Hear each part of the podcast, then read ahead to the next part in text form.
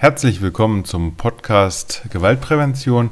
Dieser Podcast ist so gedacht für Menschen in den sozialen Berufen, die mit herausfordernden Verhaltensweisen von Kunden, Patienten, Kindern und so weiter betreut sind. Laut aktuellen Zahlen sollten das so ungefähr 90 Prozent in der Branche sein und ich finde es umso überraschender, dass es noch keinen Podcast zu diesem Thema gibt. Und da dachte ich mir halt, dass ich mal so einen Podcast ins Leben rufe und so einen Podcast starte und mal schauen, in welche Richtung das jetzt führt. Mein Name ist Roland, ich bin seit Jahren Trainer für den Bereich Deeskalation in den sozialen Berufen und hatte schon hunderte Teilnehmer in Inhouse-Seminaren. Außerdem bin ich noch systemischer Berater und wie gesagt gebe ich Trainings zum Thema Deeskalation. In diesem Podcast soll es aber gar nicht so um Deeskalation gehen, sondern vielmehr um die Prävention.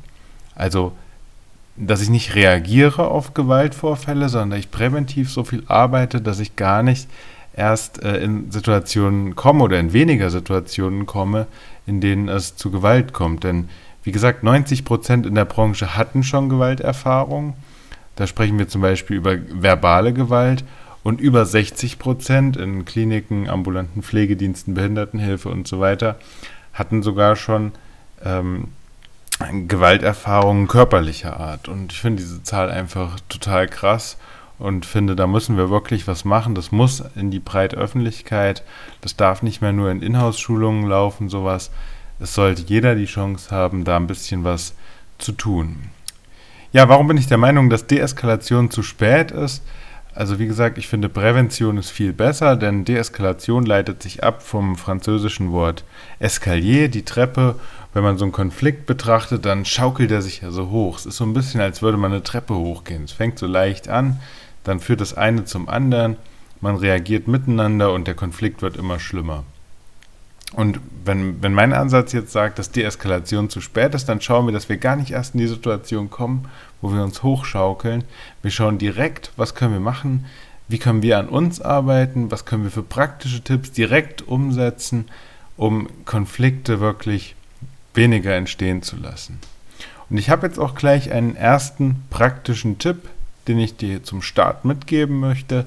Nimm doch mal einen Zettel und schreib fünf wichtige Menschen in deinem Leben auf.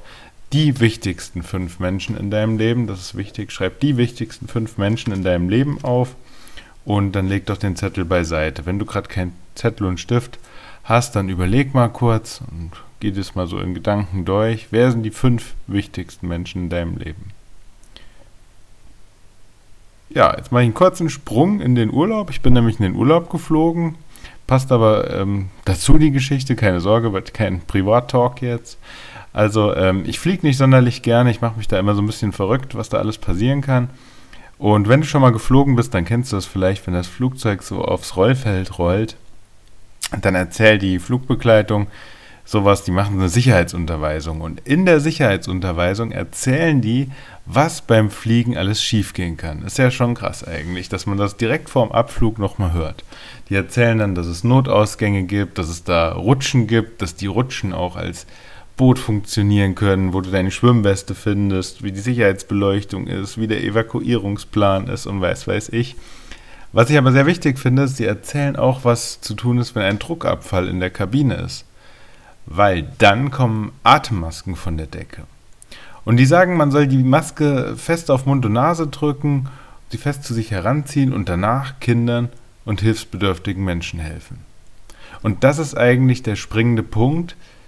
Ich helfe erst mir und danach helfe ich Kindern und hilfsbedürftigen Menschen. So macht es wohl Sinn in einem Flugzeug, wenn die Luft dünn wird, damit ich nicht umfall, damit ich anderen helfen kann, denke ich erstmal an mich. Und im sozialen Bereich erlebe ich täglich in meiner Arbeit eigentlich das Gegenteil. Wir denken immer an andere. Wir helfen anderen Menschen. Klar, deswegen haben wir den Beruf ergriffen. Wir denken aber dabei viel zu wenig an uns. Wir spüren unsere Grenzen. Vielleicht weißt du, was ich meine. Du spürst vielleicht schon lange, oh, geht eigentlich nicht mehr. Ich kann eigentlich nicht mehr einspringen. Ich schaffe die, das Pensum an Arbeit nicht mehr. Die ganzen Emotionen, die ich an der Arbeit erlebe, ist einfach zu viel. Du hast aber keine Möglichkeit, dir selber die Atemmaske aufzuziehen, weil du dich gar nicht traust, vielleicht deine Grenzen zu benennen. Vielleicht nimmst du sie auch schon gar nicht mehr wahr und bist es gewohnt, immer weiter drüber zu gehen. Und hier möchte ich dir wirklich Mut machen, deine eigenen Grenzen zu spüren, darüber zu sprechen, im Team darüber zu sprechen, mit Vorgesetzten darüber zu sprechen. Wenn du dich das nicht traust auf, aufgrund irgendwelcher Vorannahmen oder so, dann sprech doch mal mit vertrauten Kollegen darüber, denn das Wahrnehmen und Aufzeigen von eigenen Grenzen ist für mich ganz klar ein Zeigen von Stärke. Denn wenn du schaust, wie lange du in diesem Beruf noch arbeiten darfst, dann musst du schauen, dass du gesund bleibst, dass du anderen Menschen auch noch die Atemmaske aufsetzen kannst. Und da gehört es für mich auch dazu, Nein sagen zu können. Denn in dem Moment, wo du Nein sagst, sagt, passiert etwas ganz Wunderbares. Da sagst du Ja zu dir selber. Und ein Problem, was ich sehe in der sozialen Branche, ist, dass viel zu wenige Menschen Nein sagen können. Und ich denke, da mache ich nochmal eine eigene Folge zu, denn die andere Seite vom Nein ist halt einfach ein starkes Ja zu mir. Und wenn du dich jetzt fragst, was das mit Gewaltprävention zu tun hat, dann kann ich dir auf die Sprünge helfen. Denn wenn du jetzt überlegst, wenn du erstmal an dich denkst, wenn du schaust, dass es dir gut geht und dann kommt ein Mensch zu dir, der dich vielleicht beleidigt, der randaliert, der, der äh, aggressive, herausfordernde Verhaltensweisen zeigt, vielleicht jemand, der, der mit Gegenständen um sich wirft oder so, und du bist entspannt, du hast deine Grenzen geachtet, du hast noch Reserven für den Tag, was denkst du, wie du in diesem Konflikt ähm, begegnen wirst, wie schnell dieser Konflikt gar nicht erst die nächste Stufe erreichen wird, wie schnell da Ruhe reinkommen wird, weil du in der Ruhe bist.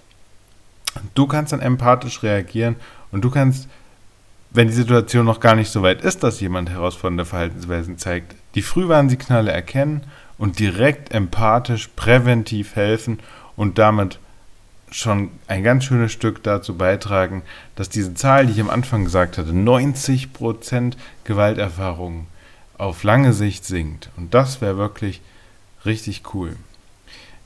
Ja, ich habe mir jetzt für die nächste Folge so überlegt, dass wir, dass ich äh, mal was zum Thema Gewalt generell sage, Gewalt in den sozialen Berufen, vielleicht auch aggressive Verhaltensweisen noch und dass wir es dann so Stück für Stück aufbauen, dass du so über die Zeit einfach immer mehr praktische direkt umsetzbare Tipps für den Arbeitsalltag bekommst. Und ja, wenn es dir gefallen hat, würde ich mich natürlich über eine Bewertung freuen.